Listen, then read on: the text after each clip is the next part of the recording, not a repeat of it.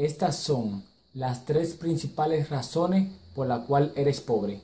Y si sigues así, morirás siendo pobre.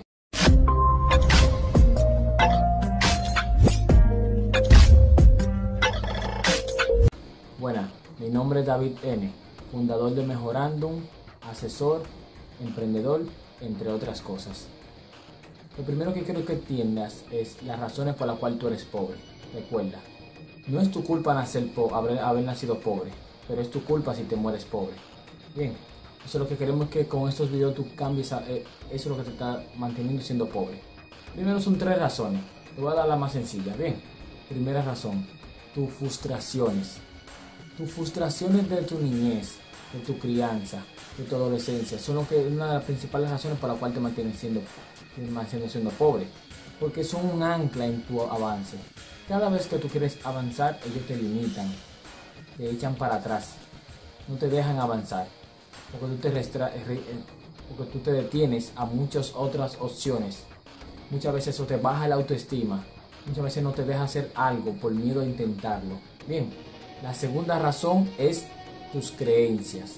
Esas creencias que tienes de que el dinero es malo, de que los ricos son malas personas, de toda tu mentalidad en base al dinero claro, por tus crianzas, ya que fuimos criados con padres pobres y lo que vamos a aprender es de pobreza, es obvio.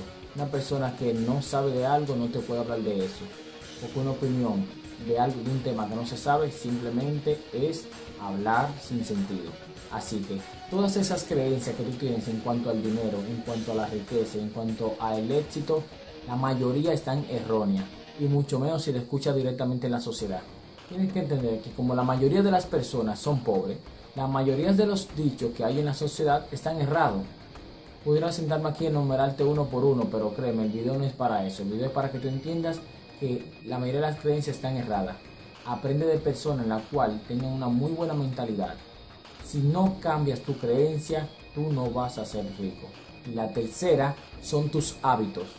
Bien, tus hábitos te atan totalmente, incluso aunque tú quieras cambiar.